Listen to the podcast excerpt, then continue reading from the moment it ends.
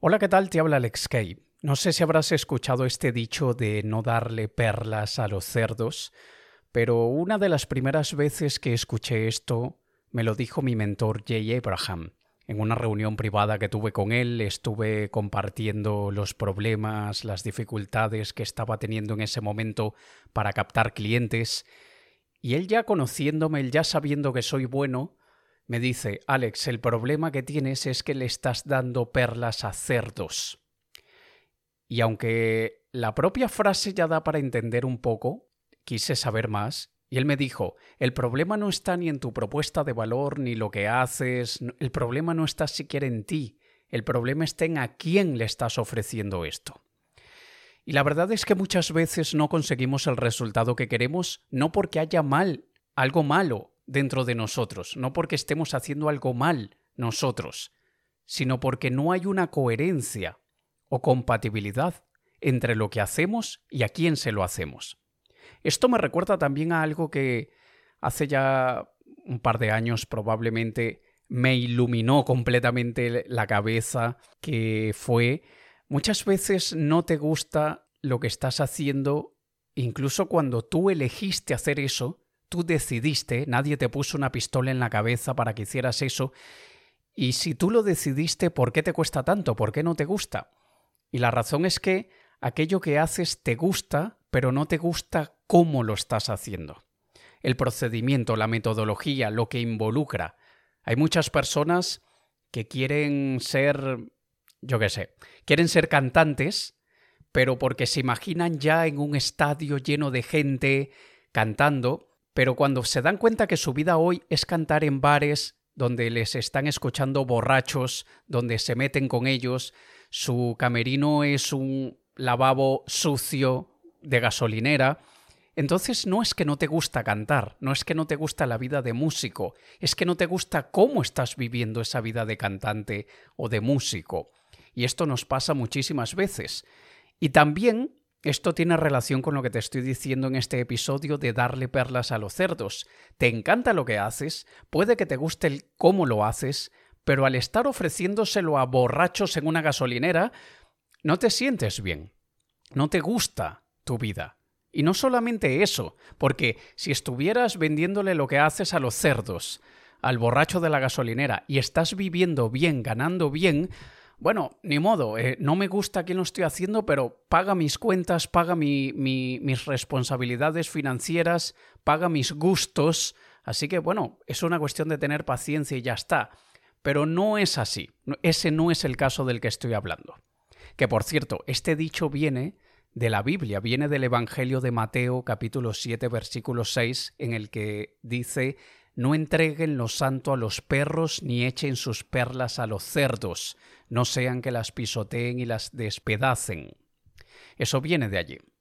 Y te voy a contar tres historias que espero que te inspiren para darle una vuelta al tipo de público al que estás sirviendo, al tipo de personas a los que estás impactando de una manera u otra con tu talento, con aquello en lo que eres bueno o buena, ¿vale? Una vez estaba un padre revisando las cosas de su abuela, que ya había fallecido, y el padre, digo un padre de un hijo, no un padre católico. estaba un señor que era nieto de una señora que había fallecido. Ya empecé mal el cuento, ¿vale?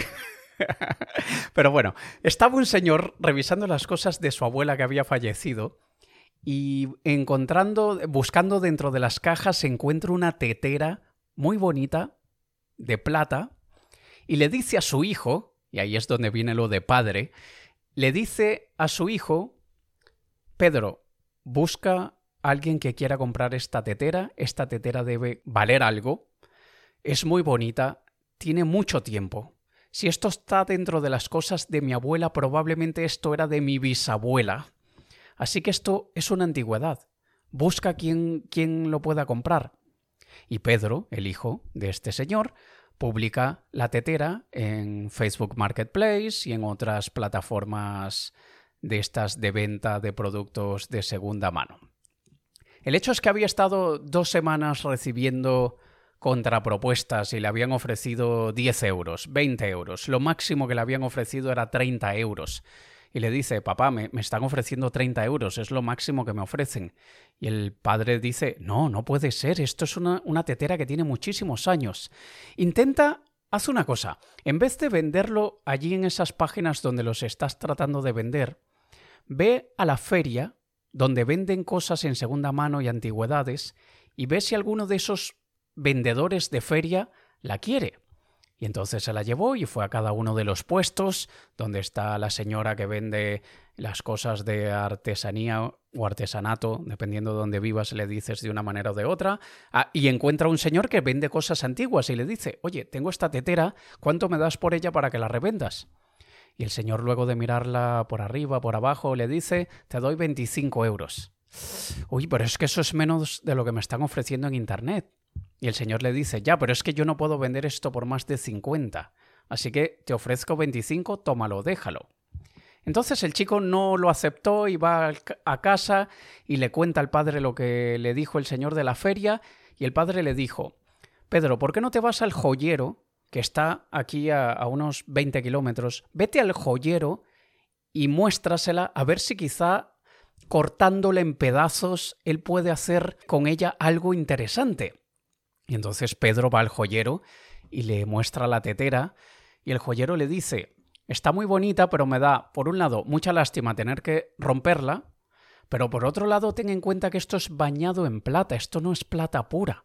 Entonces yo no puedo vender joyería eh, o, eh, yo qué sé, colgantes y pendientes y pulseras de plata si no es plata de ley, plata 99 así que no puedo ofrecerte por ella más de 15, 20 euros.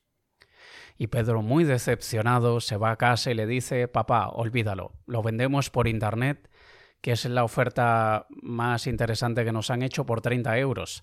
Y el padre le dice, no, haz una cosa, busca las tiendas de antigüedades, de estas que llevan años, que son negocios familiares, que saben de antigüedades y ofréceles la tetera. Y Pedro le dice, papá, ¿sabes cuánto me va a costar a mí encontrar buenas tiendas de estas aquí, en esta ciudad? Y el padre le dice, bueno, pero tómate lo que necesites, un mes. Ponle, dedícate cada día 15 minutos y seguro en un mes encuentras cinco. El hecho es que Pedro se pone a buscar las tiendas de antigüedades y encontró tres, de las cuales una de ellas había cerrado desde el COVID y quedaban dos. Entonces va a la primera y la primera tiene un cartel en la puerta que pone que estamos de vacaciones y regresamos dentro de un mes. Así que le quedó solamente una opción. Y se va a esta tienda de antigüedades y trata de hablar con alguien de allí, pero la persona con la que habla le dice esto vas a tener que comentárselo al dueño, que él entiende de estas cosas mejor que yo. Así que pásate mañana por la tarde. Y Pedro volvió al día siguiente por la tarde y va con la tetera allí a la tienda de antigüedades. El dueño la ve, la examina, la mira de arriba abajo y le pregunta ¿Dónde encontraste esta tetera? Bueno, mi padre la encontró en una caja de cosas de mi abuela que tenía en el ático. Mi abuela falleció ya hace un par de años y mi padre ahora es que se ha puesto a mirar qué hay en esas cajas. Y el señor de la tienda de antigüedades se le queda mirando a Pedro y le dice ¿Por cuánto quisieras vendérmela? Y Pedro no le quiere decir cuánto es el valor más alto que le dijeron por internet, que era 30 euros, así que le dice, pues no quería regalarla por un precio bajo, yo que sé, 30 euros, o sea, quiero algo interesante, sé que es una antigüedad, sé que vale, y, ya se le ha ofrecido a muchas personas y me parece que no están viendo lo bonita y el valor que tiene. Y el señor de la tienda de antigüedades le dice, ya, me lo imagino, porque es muy difícil encontrar una tetera como estas hoy en día. Esta tetera es del año 1842 de la era victoriana, es inglesa, original. Te voy a hacer una propuesta, ¿la aceptas o la rechazas ahora mismo? No te la puedes llevar, no lo puedes pensar, me dices si sí o si no. Y el chico, como ya estaba harto de, de, ofrecérsela a personas, dijo, sí, lo peor que pueda pasar es que rechace tu oferta. Y le dijo, te ofrezco 850 euros por ella, ni un céntimo más. Y Pedro se quedó... 850 euros. Pero si me habían ofrecido 30 como máximo. Y Pedro le dice, ah, trato hecho. y le ha dado la tetera al señor de antigüedades. Así que aquí tienes un ejemplo de lo que es ver el valor que tienen las cosas. Y te voy a contar otra historia mucho más resumida y cortita. El violinista Joshua Bell, en el año 2007, que por cierto, Joshua Bell, uno de los mejores violinistas clásicos que existan, en plena hora de punta, en el metro de Washington, hizo un experimento y se puso a tocar allí como músico de calle, abrió su estuche del violín, puso unas monedas para que la gente supiera que era para ponerle algo ahí de dinero y empezó a tocar. Tocó con un violín de 3 millones de dólares, un Stradivarius de 1713. Así que imagínate esto, Joshua Bell, uno de los mejores violinistas de la historia que, que aún vive, tocando en el metro de Washington con un violín de 3 millones de dólares, estuvo tocando durante 43 minutos e interpretó seis piezas clásicas, de las cuales dos eran de Bach, unas eran de Massenet y otra de Schubert. De esos 43 minutos que estuvo allí, esto fue una experiencia viral que hicieron con The New York Post, si no me equivoco, contaron en esos 43 minutos, luego mirando la grabación, que pasaron delante de él 1097 personas, de las cuales únicamente 27 le pusieron dinero allí en el estuche del violín. Solo 7 realmente se detuvieron a escucharle durante algunos segundos. Y luego de 43 minutos tocando, Joshua Bell recaudó 52 dólares con 17 centavos. 52 dólares con 17 centavos luego de estar 43 minutos tocando. Y esto incluye un billete de 20 dólares de una persona que lo reconoció y sabía que el que estaba allí tocando era Joshua Bell. Un violinista que cobra por concierto 75 mil dólares.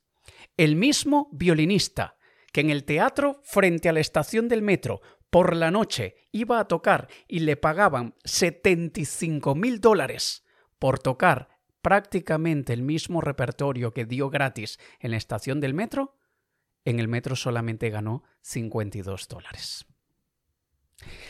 Y la última historia, mucho más cortita aún, probablemente recordarás la banda, el grupo musical de los años 90, Oasis, Oasis, el fundador y cantante Noel Gallagher, Muchísima gente de los que crecimos en los años 90, muchos eran fans de Oasis. Yo no era, pero varios de mis compañeros y amigos eran muy fans de Oasis. El hecho es que, luego de que la banda llevó a cabo conciertos en el famoso estadio de Networth, en Inglaterra, donde asistieron alrededor de 250.000 personas, Noel Gallagher muy recientemente Hace un par de semanas, eh, ahora en el momento que estoy grabando este vídeo, este audio, perdón, sería más o menos junio de 2023 aproximadamente, en el aeropuerto de West Palm Beach, mientras se esperaba sus maletas, que estaban muy demoradas, decidió sacar la guitarra y ponerse a tocar y a cantar allí, en la zona de espera del equipaje del aeropuerto de West Palm Beach. Y él publicó una foto en Instagram diciendo Aquí, siendo el invitado principal del concierto en el, aeropuerto de West Palm Beach, en la zona de recogida de equipajes, público, dos personas y que no tienen ni el más mínimo interés de escucharme. Habían varias personas, pero en la foto se ven dos personas sentadas muy cerquita de él, ignorándole completamente. No le estaban escuchando. Él estaba tocando con su guitarra y estas dos señoras estaban en su mundo y podrían saber quién era él, pero no lo reconocieron, no les gustaba la banda, lo que sea, tienen su derecho las señoras de ignorarlo si quieren. Pero aquí tienes tres historias de lo que representa no estar delante del público que más nos valora, no presentarle aquello que mejor tenemos para dar al público que realmente lo quiere. La tetera de 850 euros la iba a comprar un hombre de la feria por 25 euros o un loco en internet por 30. Lo mismo con Joshua Bell. Billetes para el teatro. no bajaban de 100 euros, 150 euros cada billete para ir a escucharle en el teatro y la organización, la producción del evento le pagaba 75 mil dólares por ir a tocar en el metro durante casi una hora, haciendo más o menos el mismo repertorio, ganó 52 dólares. Somos el mismo, la misma persona. Tenemos el valor que tenemos. Somos buenos en lo que somos buenos. Hay gente que lo ve y hay gente que no lo ve. Hay gente que estaría dispuestos a pagarnos 75 mil dólares u 850 dólares o 150 dólares por, por un billete, pero hay mucha otra gente que no. Y en el caso de Joshua Bell, de 1097 personas que pasaron delante de él, quiero que te imagines como 1097 personas que están haciendo scroll en las redes sociales, pasando de una cosa a otra, pasando de una cosa a otra, te ven Tú puedes tener muchísimo valor. Tú puedes ser Joshua Bell. Puedes estar tocando con un violín de 3 millones de dólares, un Stradivarius de 1713, y les da lo mismo. Pasan de ti. Entonces, todo aquello para lo que nos estamos preparando, todo aquello para lo que nos estamos entrenando, por, por aquello por lo que queremos ser buenos, debemos hacerlo, pero para el público que realmente nos valora. Yo he tenido a lo largo de los años muchas frustraciones que se han venido incrementando muchísimo en los últimos dos o tres años, porque siempre que yo doy una conferencia en Emiratos Árabes, en Estados Unidos o en cualquier otro país anglosajón, me da muchísima rabia que me valoran muchísimo más que mi público hispano. Me da muchísima rabia que en otros públicos soy una tetera de 850 euros y muchas veces para mi propio público, para mi sangre, mi familia, mi, mi gente de mi idioma, no logro ni siquiera llegar a 52 dólares tocando 43 minutos con un violín de 3 millones de dólares. Y esto cada vez va a peor y por eso es que tú ves que en las redes sociales cada vez hay más promesas absurdas, cada vez hay más promesas que no pueden cumplir, cada vez van a más por el sensacionalismo, el espectáculo, el amarillismo, la polémica, porque el hispano está acostumbrado a consumir ese tipo de contenidos. Por algo hay tantos reality shows que consumen los hispanos, por algo hay tantas telenovelas que consumen los hispanos, por, eso es que hay tantos programas de cotilla, de chismorreo que consumen los hispanos y que otras culturas, como los alemanes, los finlandeses, los dinamarqueses, no. Y esto es una llamada a la atención, si quieres elevarte al nivel de los mejores del mundo, codéate con los mejores del mundo, exponte delante de los mejores del mundo, nútrete con los mejores del mundo y aprende a pensar y a actuar como piensan las mayores potencias del mundo, porque esa es la única manera como nosotros los hispanos vamos a lograr levantarnos ser mucho mejores de los que somos en vez de ser un público de telenovelas y de programas amarillistas de chismorreos y cotilleos. Así que aquí te dejo con ese doble mensaje, que el primero es, aquello que tú vales, aquello en lo que tú eres bueno o buena, dáselo a la gente que lo valora, no se lo des a los cerdos. Y por otro lado, no caigas en lo mismo que caen todos los demás de ser un público de telenovela barata. Como te he dicho en otros episodios, aquí debajo tienes mi enlace a Instagram, puedes debatirme lo que quieras, puedes comentarme lo que quieras, puedes regañarme si quieres o puedes decirme, Alex, me ha encantado, lo que tú quieras. ¿Vale? Por eso, aquí abajo te dejo el enlace y nos escuchamos en un próximo episodio. Te ha hablado Alex Kay. Un saludo.